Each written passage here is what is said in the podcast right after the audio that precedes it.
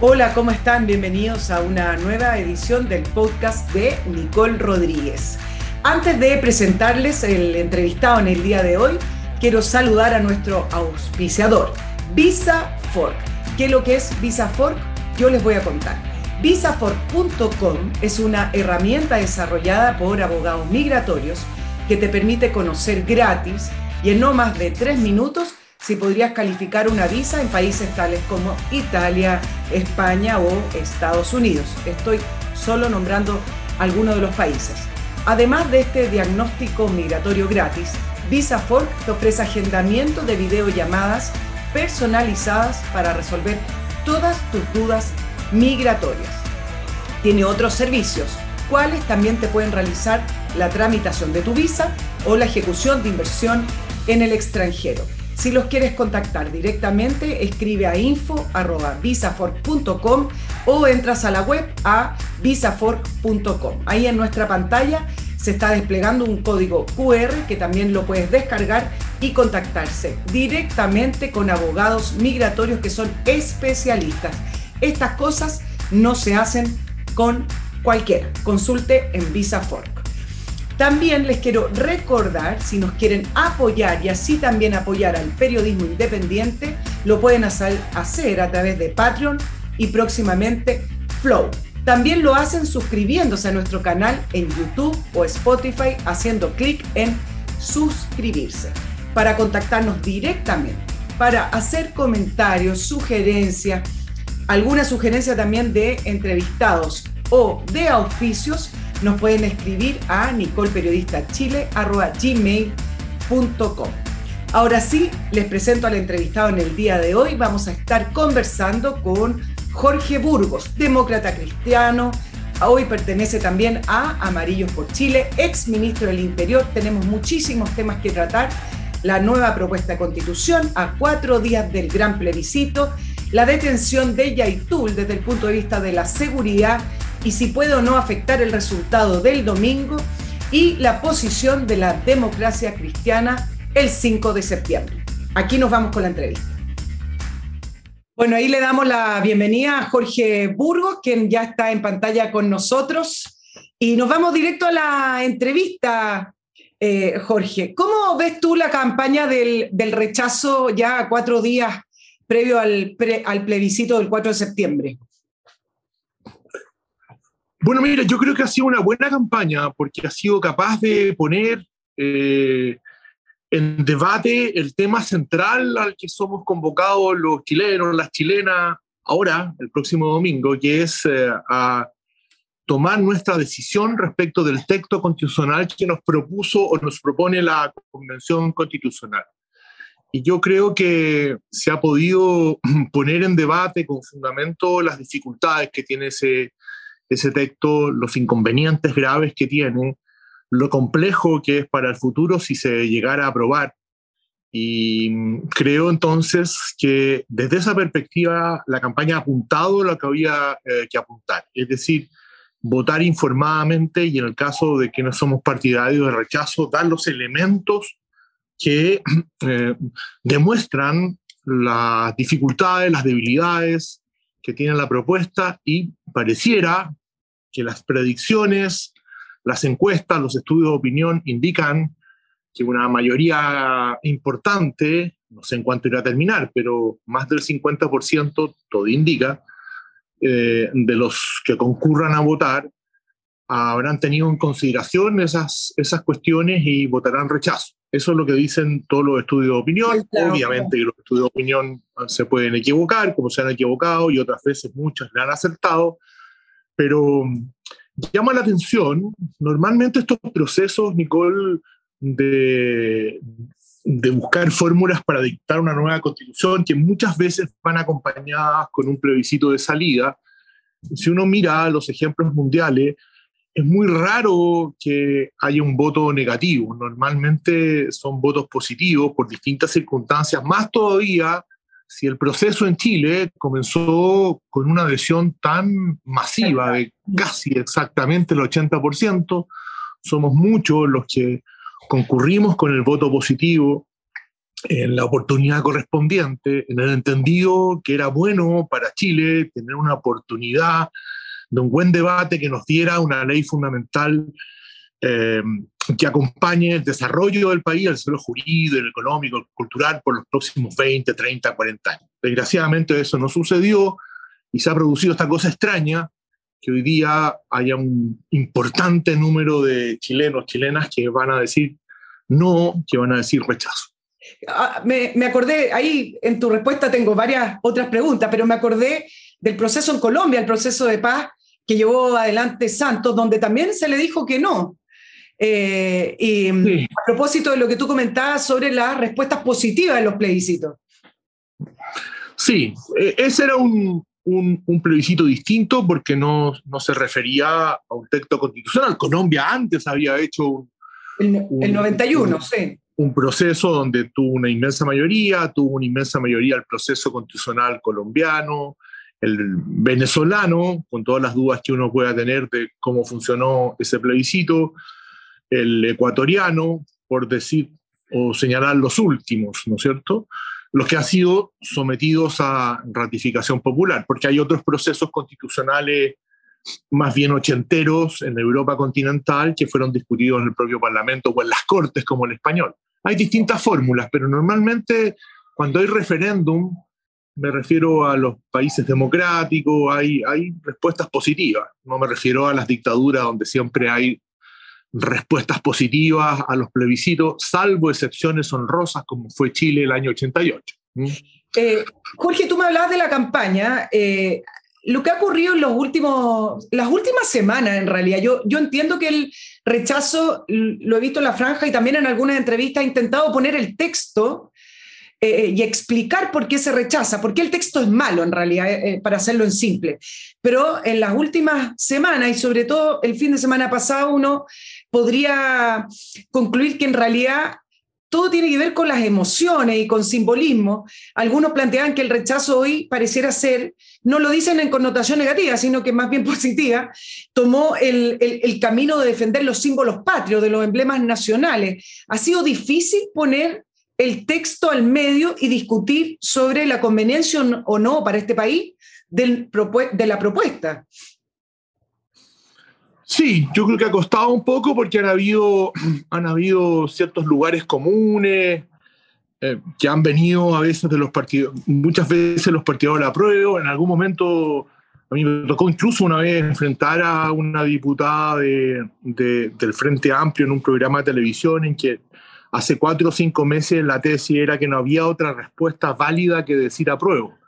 No había otra respuesta viable que decir apruebo, lo que era es absolutamente contrario a todo sentido común y contrario al propio texto, porque el texto y el procedimiento constitucional que elegimos terminaba con este eh, plebiscito de salida, donde los chilenos tenemos em, legítimamente la capacidad de decir apruebo o rechazo. En consecuencia, darle una connotación de inviabilidad al rechazo me parece equivocado, falso y profundamente antidemocrático. Dicho eso, claro, en las campañas suelen producirse momentos complejos, como dices tú, que tienen más que ver que, con el contenido, sobre todo en un plebiscito que es de contenido, con emociones, con sensaciones, con reacciones. Que este fin de semana, claro, tuvo de eso eh, y, el desprecio a una cuestión que para los chilenos produce emoción para la inmensa mayoría, y produce, produce cariño para la inmensa mayoría, que es la bandera como ocurre en buena parte de los países, por lo demás, no es una particularidad de Chile, fue maltratado y de alguna manera ese maltrato, aunque este último maltrato fue mucho más soez, mucho más ordinario, mucho más brutal, con muchas connotaciones, incluso repudiado por por gente que está con el apruebo, eh, como era lógico, de alguna manera se liga con, con, con, el comienzo de la convención. Y hubo un spot ahí en, en, la franja del rechazo que yo, yo lo vi, en que mm, había como una cosa muy bien hecha desde el punto de vista de la bandera, de nuestro himno patrio, otro símbolo, que se relacionaba con, con, con el, el, primer acto público de la convención, donde hubo también un menosprecio a nuestro, a nuestro eh, himno patrio. y que yo creo que le ha hecho mal a esa opción, porque más allá de las diferencias que tengamos y del legítimo debate respecto del país que queremos, que es un, es un debate legítimo y cada uno puede tener sus posiciones con fuerza, hay ciertos valores, ciertas cuestiones que son partes de la identidad de Chile y que no pueden ser maltratados, gobierne quien gobierne, porque son las cosas simbólicas que nos unen. ¿No, ¿No te parece curioso que en octubre del año 2019 la bandera, eh, edificios patrios y nuestros, también nuestros símbolos patrios y nacionales fueron maltratados? Pero el ánimo, al parecer, no era de defenderlo. Eh, ahora se produce un, un, rechazo transversal. ¿Te parece que hay un cambio, un cambio de posición? Algunos hablan de cambio en las placas tectónicas, pero en octubre ni siquiera gran parte del Congreso fue capaz de defender los símbolos patrios cuando la bandera se aplastó igual eh, y se hizo lo que quiso con nuestro símbolo. Sin duda, yo creo que hubo un momento, un momento en Chile, las fechas que tú señalas, en el 2019, a fines de 2019, donde hubo un, ¿cómo decirlo? Un, un, Una un periodo, un periodo, un periodo. Sí, un periodo de, de, aceptación de cosas que hoy día miradas hacia atrás resultan brutalmente inaceptables y muy negativas para el país. Por un lado está lo que dices tú, maltrato a, a, a, a los símbolos patrios, también hubo un maltrato al mundo del trabajo, al mundo del pequeño empresario, del grande y del, del mediano, con, todo el tema de los, de los actos brutales que hubo eh, contra la propiedad privada, hubo, hubo mucho maltrato a las instituciones. Y lo peor que ocurrió a mi juicio es que hubo respecto de muchas personas que, que están en la política y que son personas, yo no tengo duda, democráticas y que creen en la democracia durante un periodo, probablemente a partir de la masividad de ciertas cosas, una tolerancia, a mi juicio, mirada hacia atrás inaceptable, mirada en ese momento también, respecto de la violencia. Yo creo que eh, respecto de la violencia, la violencia destinada a destruir bienes públicos, bienes privados, eh, atacar a la fuerza pública, claro. Ahí no pueden haber dos opiniones. Yo creo que siempre una sociedad, gobierne quien gobierne, el tipo de gobierno que tengamos, siempre tiene que haber un repudio incondicional a la violencia. Cuando, cuando surgen opiniones de entendimiento de la violencia, de explicación de la violencia, de entenderla que hay causalidades originarias o basales que la justifican, eh, creo que realmente se le hace un grave daño a la convivencia. Y eso me parece, me parece que está siendo mayoritariamente reprochado como un mal momento del país. Sí, eh, después te voy a hablar de amarillo, porque me parece que amarillo, eh, comenzando por eh, Cristian Barken, tiene un rol súper importante empezar a cambiar este, esta dinámica que se empezó a formar en Chile en octubre del año 2019 y intentar en un principio poner paño frío. Pero antes de eso, te quiero preguntar con respecto a por qué esas personas que tú me dices que no te cabe duda que eran democráticas, no rechazaron la violencia y no rechazaron lo que se estaba eh, tejiendo en las calles. ¿Fue por miedo? ¿Fue por intentar ganar un espacio? ¿Fue por intentar votar el, el, el, gobierno de Sebastián Piñera? ¿Por qué lo hicieron? Si las convicciones en torno a la democracia no deberían ser tan laxas, ¿no? Sí, yo creo que todavía es es muy temprano para buscar así con determinación las causalidades, pero hubo de todo.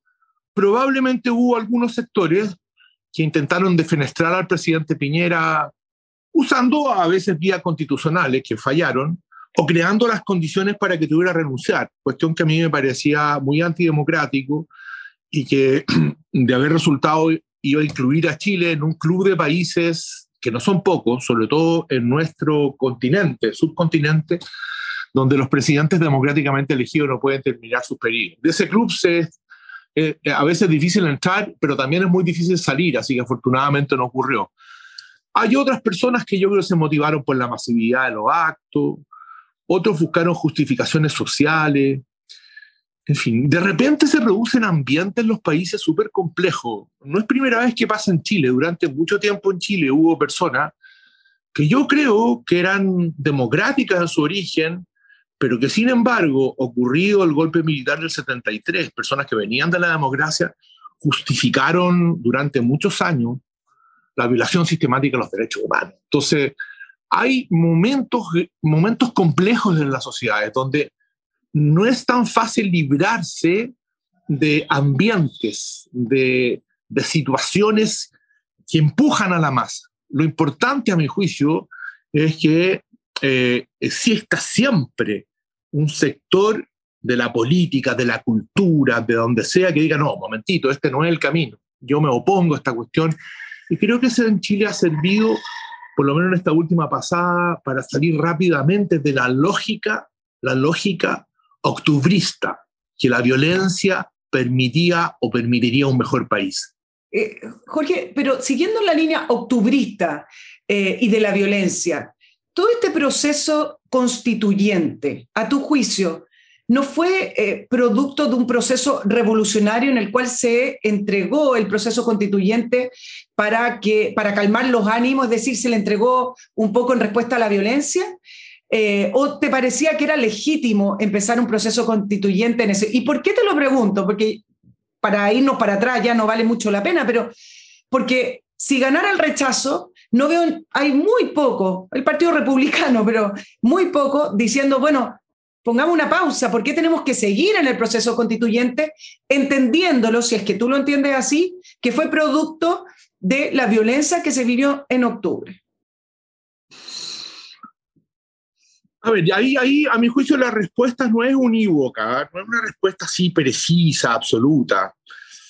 A ver, yo hay que hacer un poco de historia. Yo creo que en Chile mm, se pagó una consecuencia muy compleja y de malos efectos por el hecho durante mucho tiempo, por lo, por lo menos una década completa, negarse negarse, un sector de la política chilena negarse a buscar fórmulas para una nueva constitución.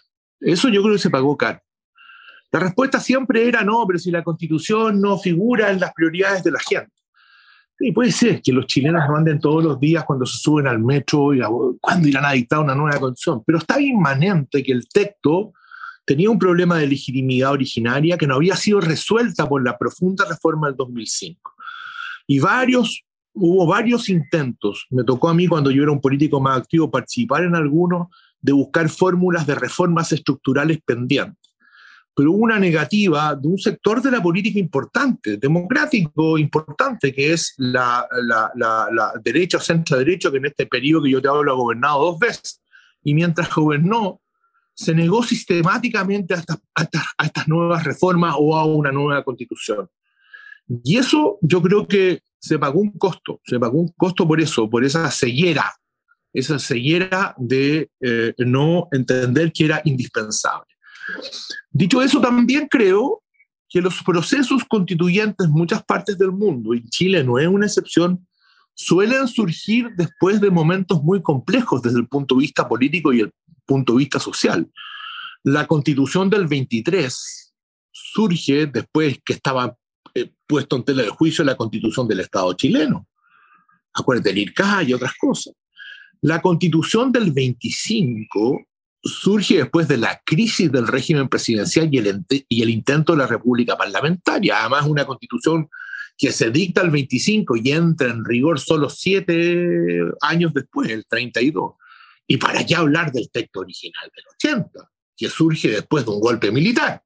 Entonces, es cierto que nuestra historia indica que las, las, no las reformas, pero las nuevas constituciones han sido antecedidas, y eso no es necesariamente positivo, de momentos de especial tensión política y cultural.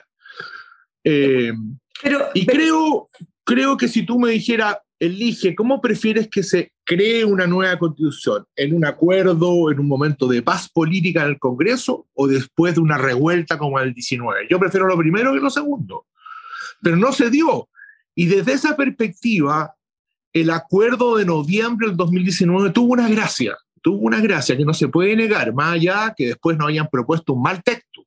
Tuvo la gracia de que un sector importante de la política dijo, bueno, pongámonos de acuerdo sobre esto para tratar de crear una condición que inhiba los grados de violencia que estábamos viviendo, y eso es innegable que fue así.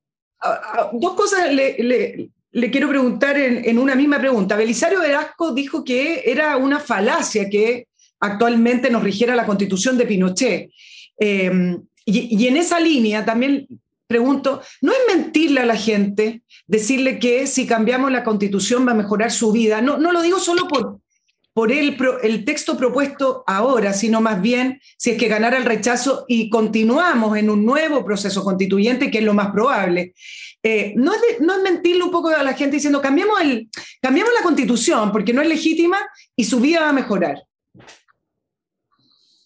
Sí, yo, creo que, primero, que lo que nos rige a nosotros hoy día, que puede estar con problemas, es la constitución en su texto original dictada en 1980, con reformas profundas el año 89 y con otras más profundas todavía el año 2005, sin perjuicio de otras reformas que han sido muchas. Es probablemente la constitución de las que hemos tenido la más reformada. No me acuerdo el número, pero ha sido reformada muchas veces y buena parte fue... ¿ah? que queda, yo el otro día leía que queda solo un 20% de lo que fue originalmente la constitución del 80. Puede ser, no conozco ese estudio, pero no me, no me, parece, eh, no me parece que sea exagerado. Probablemente texto, artículo por artículo queda un porcentaje muy bajo.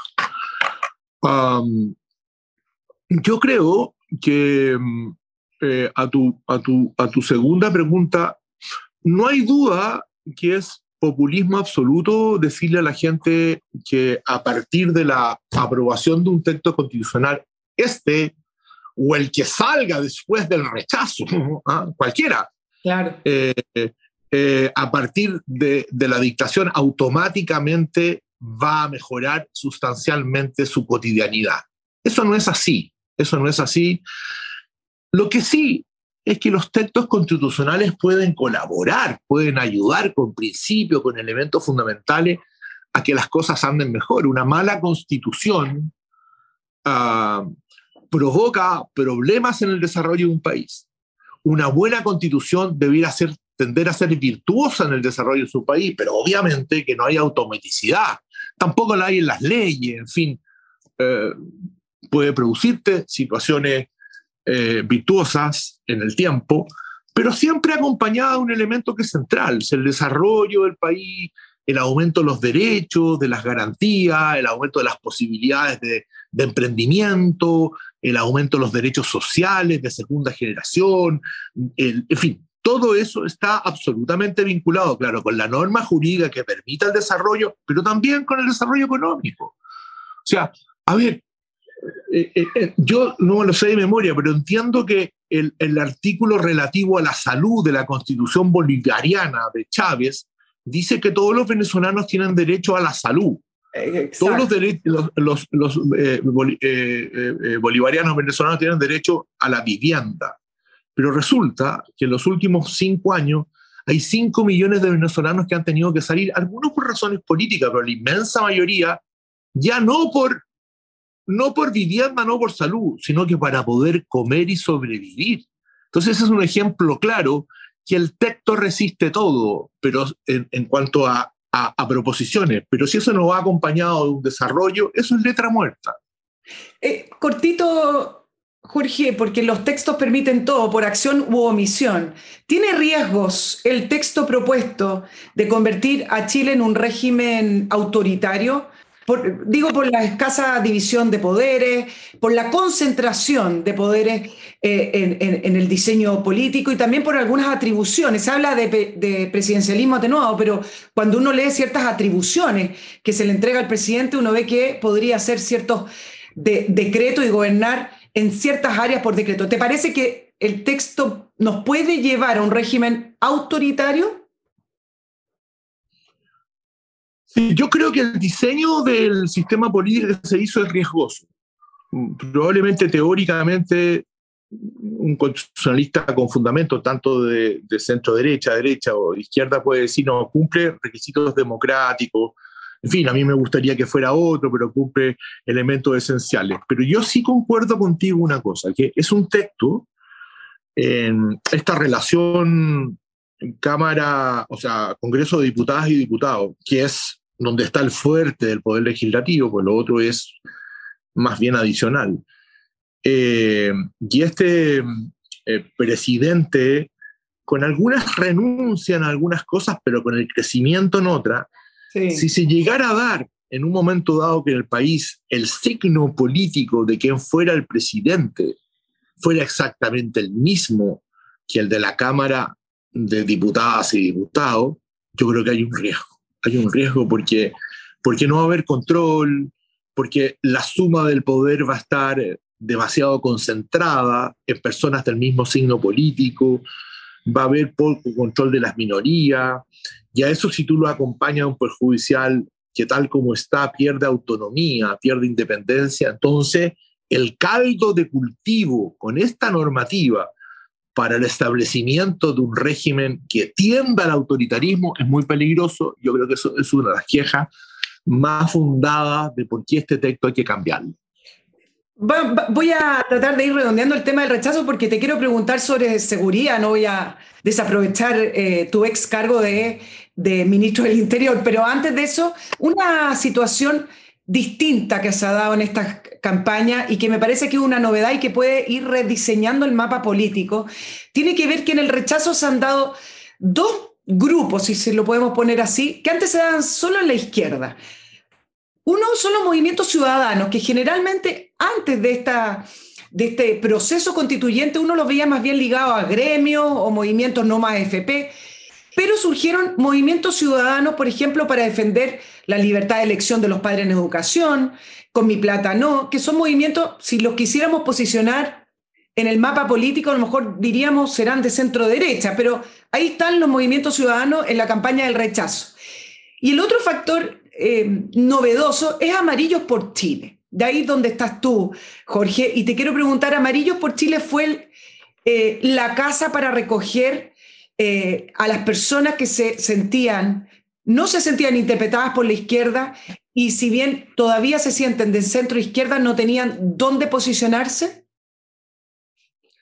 yo estoy de acuerdo en ambas cosas. Yo creo que durante estos meses de campaña, incluso un poco antes, cuando se discutía la la propuesta constitucional la propia convención, surgió un movimientos de carácter social que normalmente en Chile se vinculan más a la izquierda acá, surgieron movimientos que son ubicados en el centro, en la centro izquierda o en la centro derecha, o que a lo mejor no ni siquiera son ubicables políticamente, pero sí que recogen intereses comunes de mucha gente.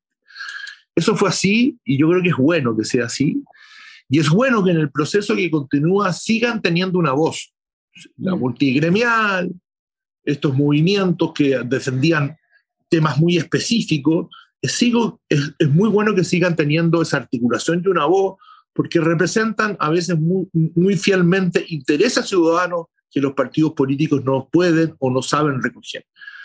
Respecto de la, la, pregunta del movimiento amarillo, yo creo que el movimiento amarillo tuvo una, tuvo una gran virtud, una gran virtud que fue crear un espacio de encuentro, primero para personas conocidas de, las, de la centroizquierda, pero después se transmitió a mucha más gente, donde pudiera con libertad sostenerse que no obstante venir de un mundo de centro izquierda, de izquierda en algunos casos, había un juicio de reproche fundado al texto que se nos proponía. Y eso creo que abrió un espacio de, de, convergencia muy importante, particularmente si tú tienes en cuenta que los partidos políticos representantes del centro y la centro izquierda no dieron ese espacio, ni la democracia cristiana, ni el PPD, ni el Partido Socialista, han sido partidos que hayan reconocido como válido que militantes o cercanos a sus partidos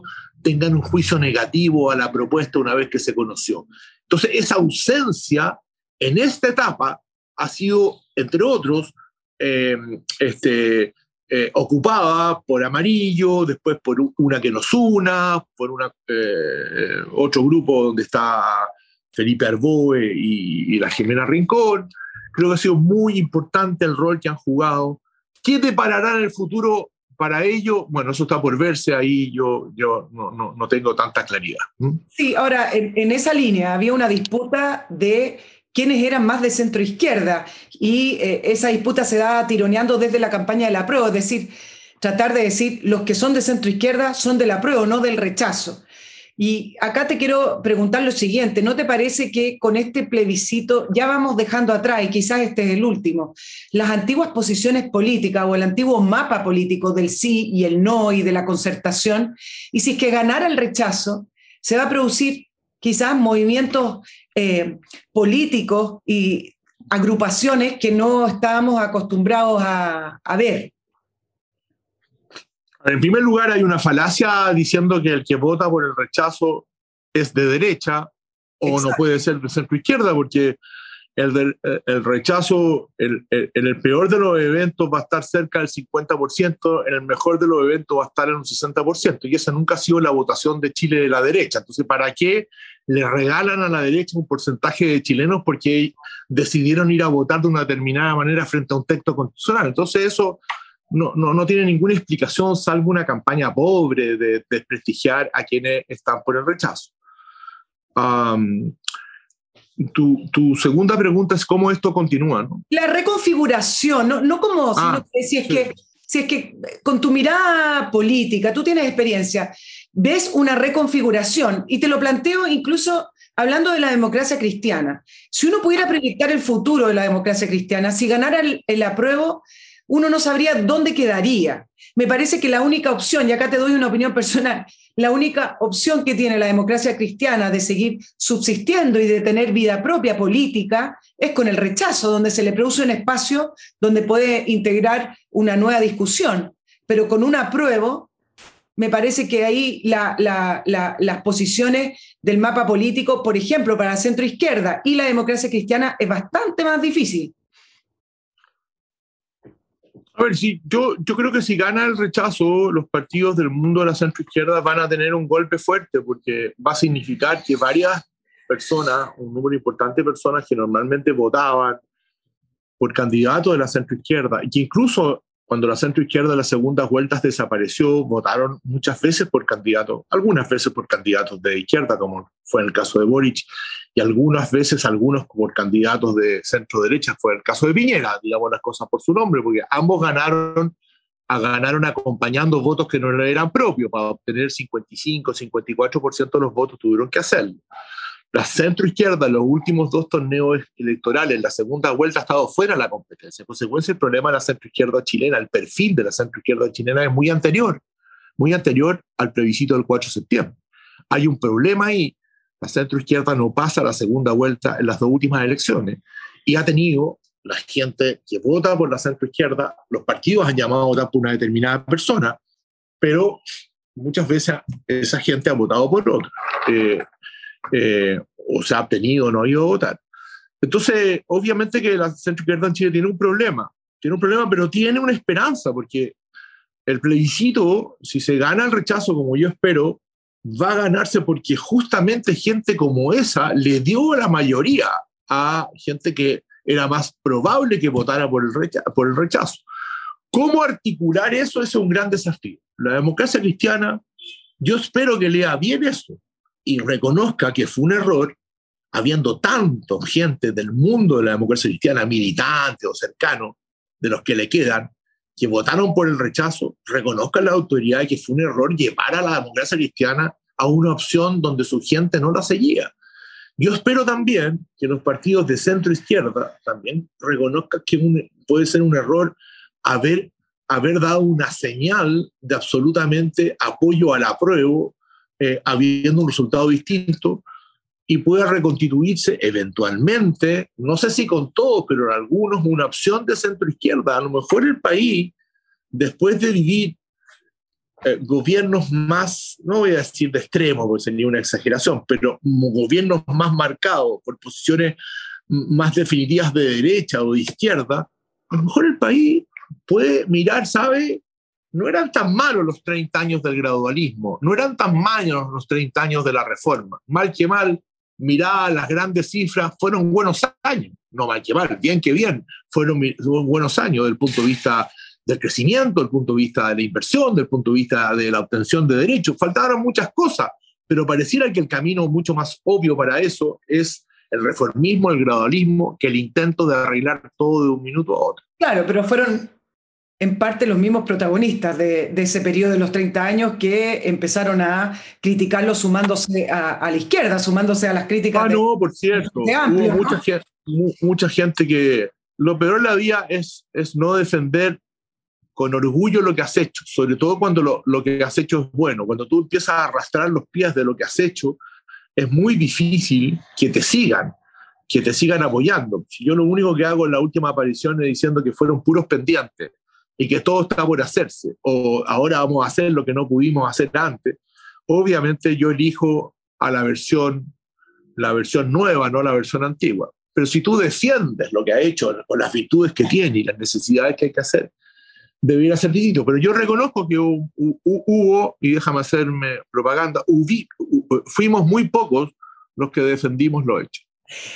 Bueno, antes de seguir con las preguntas a Jorge Burgos, yo les quiero recordar Visa Fork. ¿Qué es lo que es Visa Fork? Visafork.com es una herramienta desarrollada por abogados migratorios que te permite conocer gratis y en no más de tres minutos si podrías calificar a una visa en países como España, Italia o Estados Unidos, solo por nombrar algunos. Además de este diagnóstico migratorio gratis, Visa Fork te ofrece agendamiento de videollamadas personalizadas para resolver tus dudas migratorias.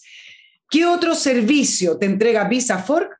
realizan la tramitación de tu visa o ejecución de inversión en el extranjero. Los puedes contactar en visafork.com o escribir directamente info arroba visafork.com. Jorge, hablando de la, de la centro izquierda eh, y en la posición que quedó, la democracia cristiana le entregó su apoyo a Gabriel Boric sin ninguna condición. Y también en la actualidad, eh, en el plebiscito y sobre la propuesta de nueva constitución, la directiva también dijo vamos por el apruebo, pero también quedando en un terreno de nadie, porque no participa directamente en la campaña del apruebo con la coalición de gobierno y con el gobierno, y más bien queda ahí en un, en un terreno nebuloso. ¿Se ha estado equivocando constantemente la democracia cristiana, te parece? Y que a lo mejor un triunfo del rechazo es la oportunidad para volver a resurgir? yo creo que la última decisión de las que me nombraste, es decir, haberse jugado a como ir al lugar por el apruebo, fue un grave error, un grave error. Eh, un profundo error, además, eh, muy lejano a, a, lo que, a mi juicio, opina la inmensa mayoría del mundo demócrata cristiano. No solo los militantes, sino que la gente que, aunque ha bajado mucho su votación, todavía vota democracia cristiana o votaría más democracia cristiana si le llevaran candidatos más atractivos, a mi juicio, pero, o candidatas más atractivos. Pero, pero fue un error, un error grave, grave y que, como tú señalas, ha colocado a la democracia cristiana en la. En la en, una situación imposible, donde, donde no forma parte de las decisiones de la prueba, ni siquiera le invitaron a las reformas de la, de la prueba, porque no es de la coalición de gobierno.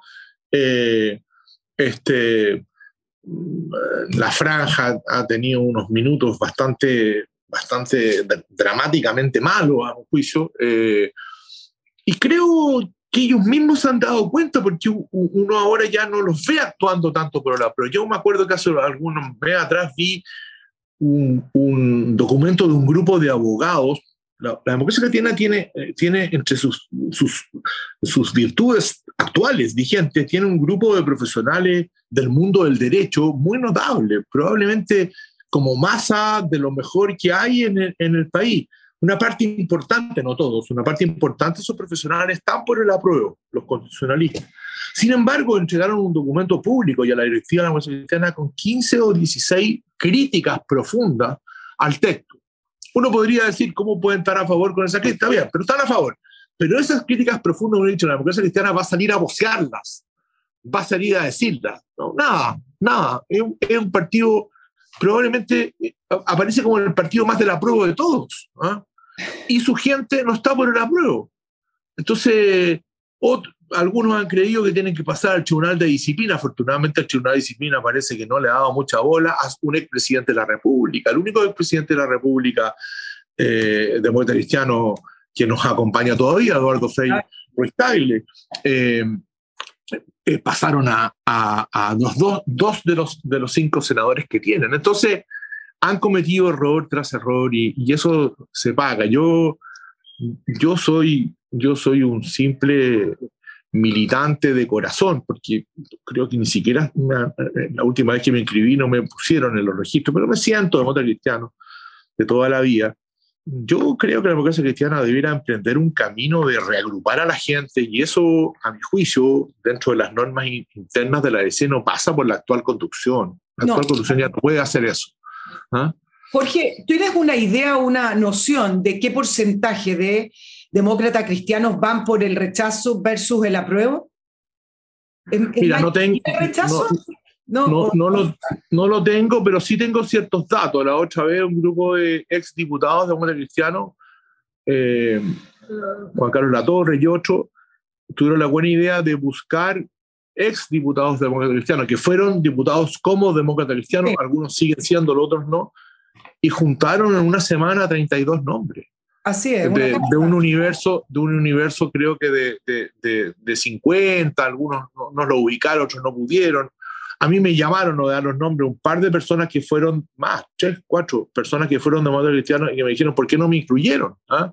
Entonces, eso es muy demostrativo. Ahí hay demócratas cristianos de todas las posiciones internas, gente bien vinculada al ala más de izquierda del partido, que se llama el chasconismo, y gente más, más, bien una, más, bien tecnócrata del partido, gente que se fue del partido con Adolfo Saldívar, gente que se fue para la izquierda, y todos han concurrido al, al, al, rechazo.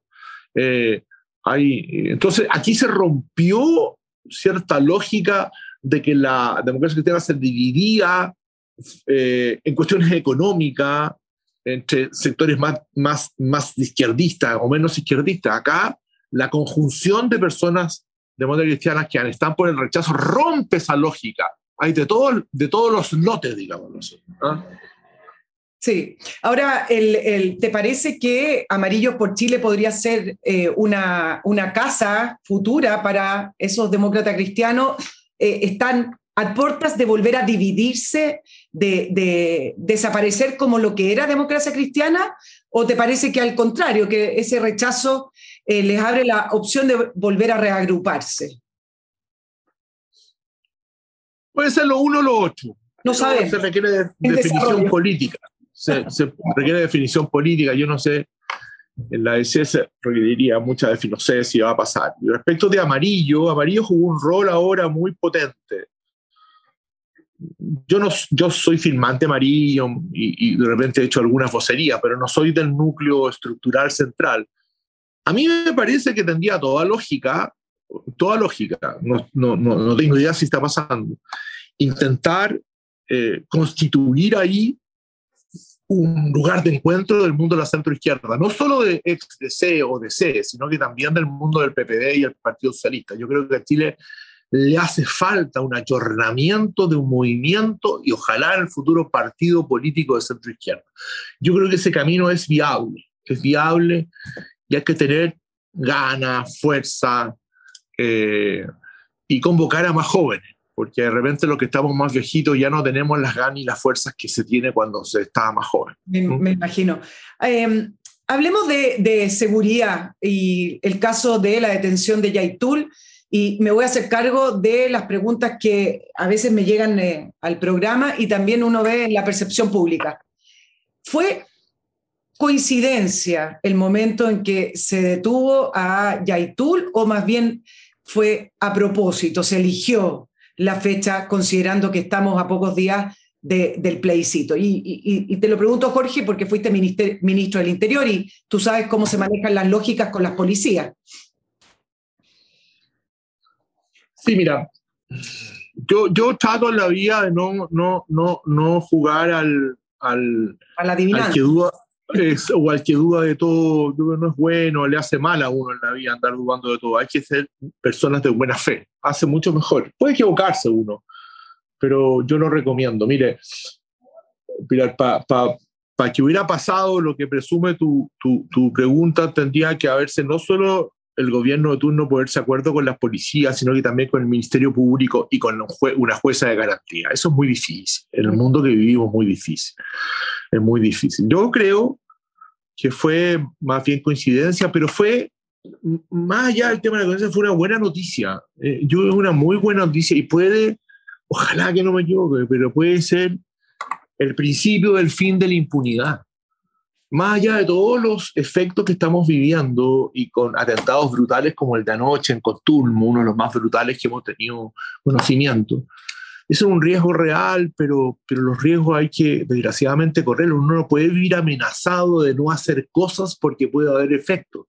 Y yo creo que el Estado de Derecho en Chile en esta, en esta detención funcionó, y cuando digo Estado de Derecho funcionó el Ministerio Público, la Policía de Investigaciones, recogiendo las pruebas, la judicatura a través de una jueza de garantía que tuvo, tuvo la esencia jurídica, pero también la valentía de decir orden de detención, legal la, la detención, medida eh, cautelar la más intensa de todo.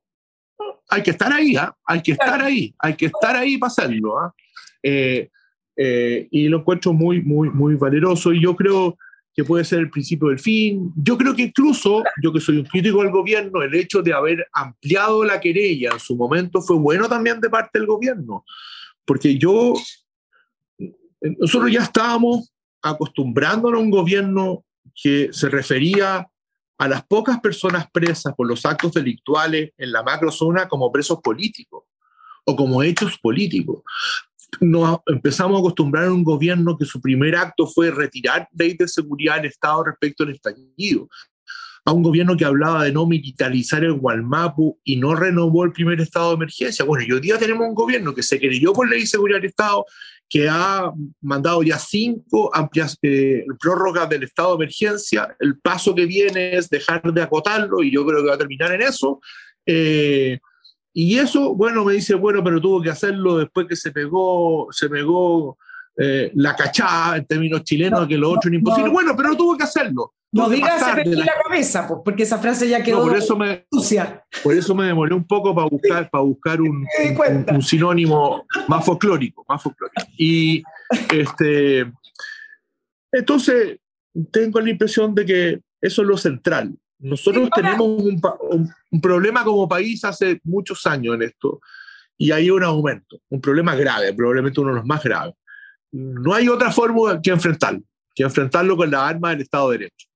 Eh, eh. coetáneamente con eso se pueden hacer cosas de otro tipo y hay que hacerlas, pero al delito se lo enfrenta con el Estado de Derecho. Si uno se cruza de brazos, eh, nada bueno puede salir voy a recoger lo que dijiste, Jorge, en torno a es una buena noticia la detención de Yaitul. ¿No te parece extraño, eh, no quiero, bueno, puede ser hasta bizarro, un gobierno que no informa al momento de salir a hablar con la prensa el caso de Yaitul y la detención de Yaitul como una buena noticia? Al contrario, la ministra Sitche nerviosa dice, no saquemos réditos políticos, el presidente Boric se concentró en el tema de las filtraciones, debiera, para cualquier gobierno democrático, debiera ser una buena noticia. No debe ser, no debe ser fácil pasar de, de la no militarización del Gualmapu a ser eh, un gobierno que aplauda el hecho de que se esté ejecutando el derecho. Me imagino que psicológicamente no debe ser fácil esa cuestión. ¿ah?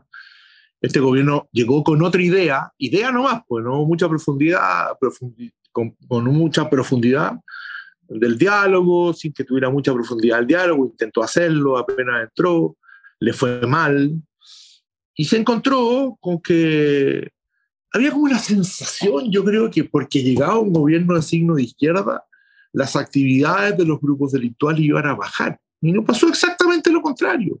Entonces, cuando tú estás a cargo del orden público, y ya no puedes hablar en sede de agitación, no te queda otra cosa que ejecutar lo que es tu obligación. No puedes mirar a ningún tercero. Aquí no hay culpas de otro desde el punto de vista de la responsabilidad política de que el orden público funcione en un país. Es el gobierno. El gobierno se encontró con eso. Ha tenido que ir haciéndolo. Hay personas dentro del gobierno que lo hacen con más convicción, como el subsecretario del Interior, no me cabe ninguna duda, y otras que les cuesta más porque creían en otra cosa que no resultó. Para ya ir dejándote libre, Jorge, quiero saber con respecto al tema de las herramientas que tiene actualmente el Estado chileno para combatir la violencia en el sur. Vemos a los grupos terroristas, por ejemplo, tú mencionaste el último atentado, pero ¿para qué lo voy a describir? Y uno siempre tiene esta percepción de que existen las herramientas para desarticular a estos grupos desde la cama hacia abajo, pero que no existe la voluntad, y a esto me refiero con la voluntad política, el que le diga, vamos, ¿es así o se necesitan nuevas herramientas para poder desarticular y poder dejar a la zona, macrozona sur, en una convivencia en paz? A ver, ambas cosas. Va a ser un proceso largo en todo el fin que tú buscas, no va a ser tan sencillo. En ninguna parte del mundo ha sido sencillo, va a ser un proceso largo. No, no. Eh, esto es como lo que tú me preguntabas, ¿puede una constitución eh, decir que al día siguiente se van a arreglar los problemas? No, no puede, es populismo. ¿Puede alguien decir el tema de la macro sur, de la macro sur se, se arregla en 15 días? No, eso es mentira también. ¿ah? Lo que sí es que no hay que renunciar a intentar arreglar el tema del orden público. Los instrumentos, yo creo que nosotros tenemos instrumentos, son mejorables. Con los instrumentos que hay, nadie puede decir no puedo hacer nada porque no tengo instrumentos. Eso no es cierto porque hay instrumentos legales, hay infraestructura, infraestructura institucional, nosotros tenemos una, una, Fiscalía Nacional que tiene recursos, puede querer más, pero tiene recursos, tenemos una policía que tiene recursos, puede querer, pero tiene recursos, más que en varias partes de nuestro continente, mucho más, tenemos Fuerzas Armadas que tienen recursos, más que en varias partes de nuestro, mucho más, o sea, somos un Estado en forma para enfrentar esto. En consecuencia, eso tiene que ser acompañado por voluntad política, por cierto.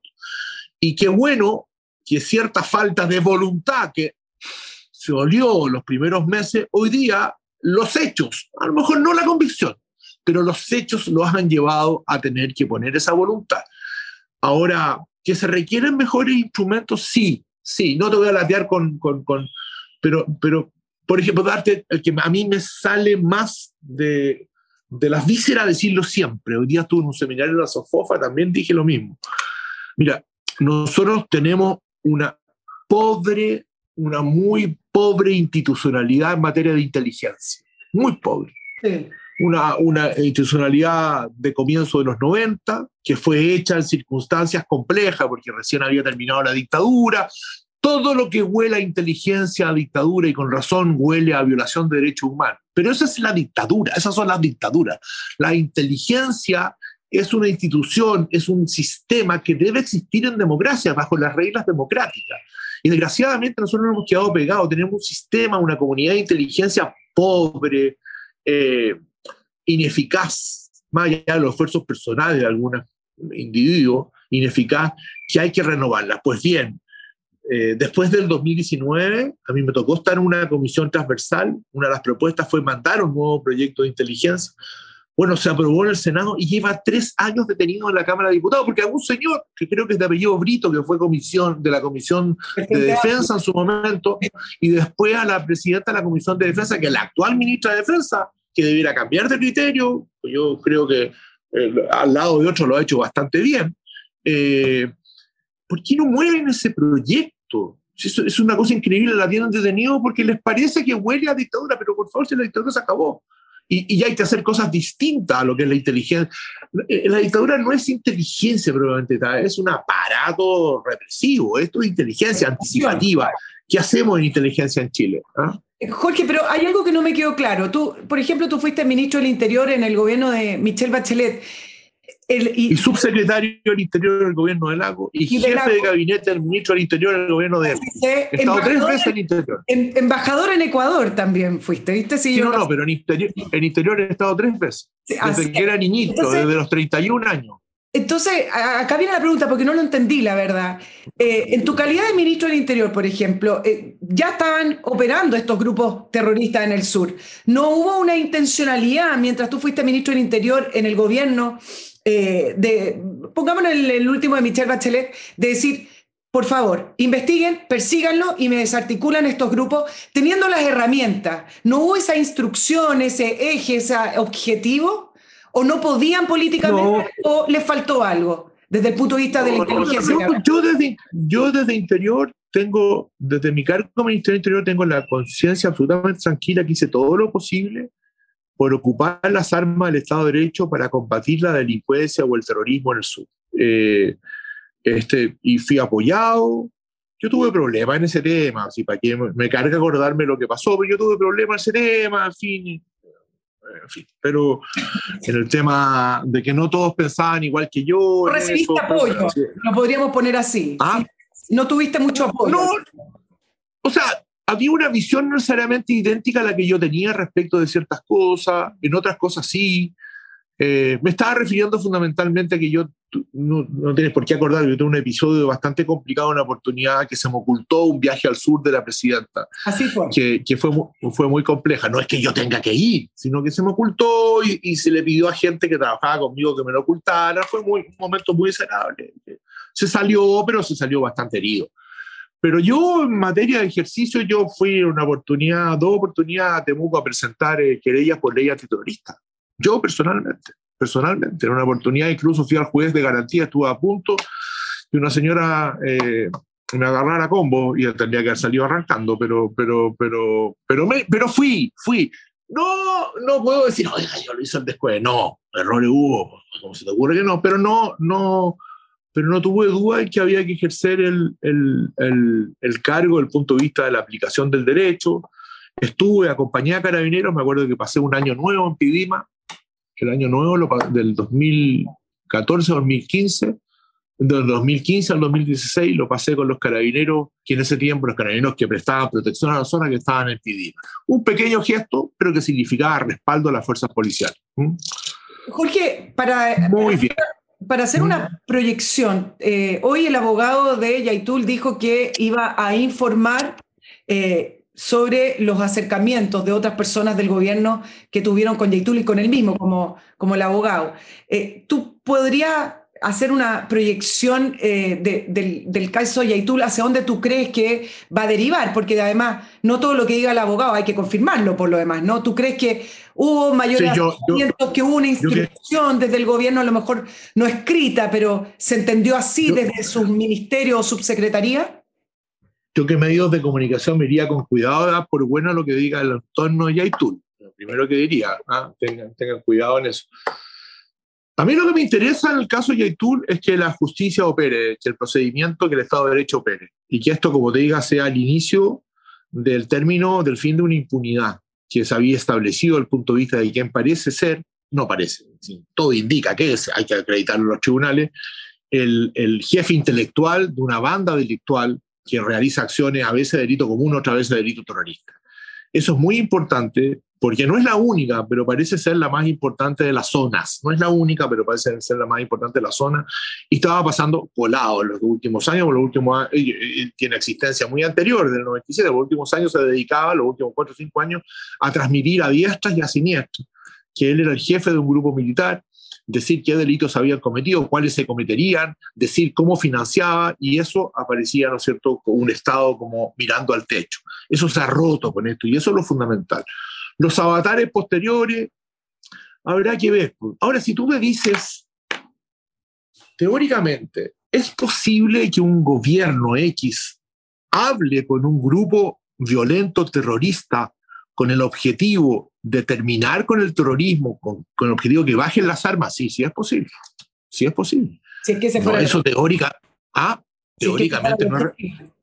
Pero, ah, ¿Cómo? No sabemos el objetivo, si es que hablan... No, no, pero si el objetivo es ese, eso ha pasado en muchas partes del mundo. El gobierno inglés lo hizo con el IRA, el gobierno español, tanto de derecha como de izquierda, lo hizo con la ETA. Entonces, cuidado con decir, no, no se puede. Se puede siempre y cuando la condición sea las armas arriba de la mesa. Entonces, eso hay que decirlo siempre teóricamente para no siempre estar diciendo cosas que produzcan solo ventaja política. ¿Qué hizo este gobierno ¿Qué hizo este gobierno al comienzo? Yo no tengo idea, pero si tú me dices que un gobierno que llegó diciendo que lo esencial era el diálogo, que intentó hacerlo y le falló, un gobierno que a través de dos o tres ministros de Estado dijo que habían casos de prisión política, por tanto, de hechos políticos que justamente tienen prisión. Ese mismo gobierno en ese periodo haya creído plausible conversar? Yo creo que sí, teóricamente que sí. ¿Por qué ahora le quitan el piso a la ministra que habló? Ahí sí que ya se me arranca. No soy capaz de decir por qué. Probablemente sí soy capaz de decir por qué, pero especulativamente. Porque es difícil que lo expliquen y porque en vistas del 4 de septiembre es más difícil todavía. Claro, lo que hicieron fue apagar un incendio antes del, 4 de septiembre. Ahora, me parece que hay una diferencia entre tener una estrategia para eh, dialogar con un grupo terrorista y que se entienda la estrategia, se designe quién va a ser el vocero desde el gobierno y algo bastante más transparente a que hayan eh, estas llamadas que parece que son iniciativas personales, aunque haya una idea de diálogo con todo y que uno no sabe qué es lo que conversan. Y lo que tú mencionabas, Jorge, de poner las armas, pues uno no conversa con las armas sobre, sobre la mesa, me imagino, y eso uno lo ve en los otros procesos también, que hubo un llamado por cierto, a poner las armas. Con un objetivo claro y creo que lo más transparentemente posible. No, no todo puede ser transparente en esa materia, pero lo más transparentemente posible. Ahora, eso no tengo idea cómo se dio. Si tú me dices, es descartable absolutamente, no creo. No creo. No. Ahora, solo voy a abusar de tus conocimientos como ministro del Interior y también como abogado. Se persigue a Yaitul y hay videos donde él aparece junto a otras personas. ¿Por qué no hay una persecución o detención al resto de quienes componen a su, a su grupo terrorista o a la banda, por ejemplo, con el, con el que actúa para el robo de madera, si está comprobado que él no actúa solo? Él puede ser el cabecilla pero incluso en los videos que se mostraron hay otras personas. ¿Por qué no hay ninguna persecución al resto de las personas?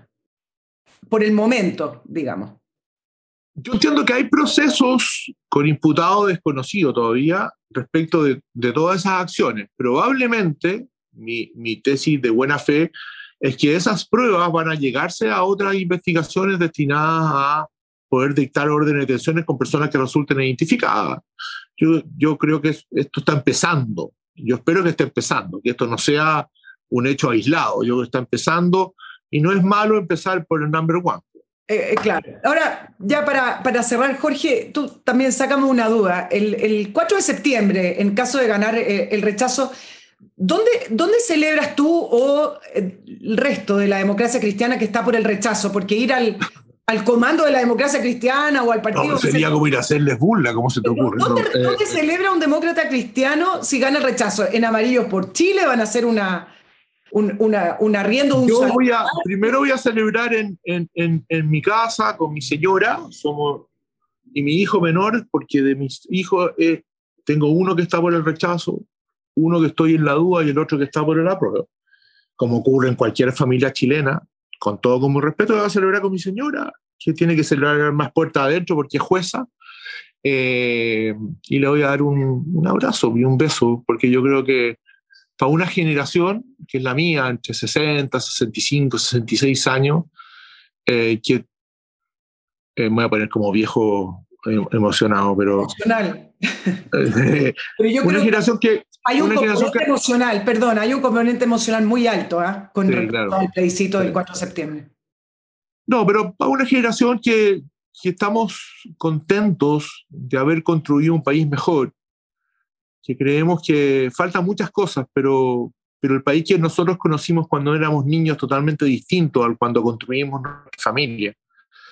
Para muchos y muchos chilenos faltan chilenos, pero para muchos y muchos, vale la pena cuidarlo y vale la pena cuidarlo con un texto constitucional que lo cuide y que no lo destruya. Vamos, entonces vamos a... Mi primera reacción, si es que gana el rechazo, va a ser darle un abrazo a las personas con que hemos vivido estos meses. Y si gana la prueba, que también habrá que decir, bueno, el país continúa, ahí veremos qué se Veremos cómo salimos adelante. Y, y al hijo que vota por la prueba lo mandamos a lavar los platos. Una cosa No, ya está muy grande, ya así que no puedo. y él está muy convencido, muy legítimo. Como ocurre en todas las familias, por lo menos, tiene que ser así. Lo vamos a seguir queriendo igual. Así, así y el resto, y probablemente voy a ir a, después un ratito a una sede de, análisis que va a tener amarillo aquí cerca donde vivo. No estoy autorizado a decirlo, pero, pero ya, me, ya me invitaron. y lo vamos a ver, así que eso se va, se va a conocer. Mm. Bueno, mm. muchísimas gracias. Le vamos Vamos a estar despidiendo ya a Jorge Burgos, ex ministro del Interior, demócrata cristiano, ex diputado. Bueno, largo currículum y yo simplemente te agradezco que hayas estado en esta entrevista en el podcast de Nicole Rodríguez y que salga lo mejor para el país el 4 de septiembre, Jorge. Ya, pues, ojalá que haya sido entretenida. Un abrazo y gracias. ¿ah? Que estén bien. Gracias a ti. Chao, chao.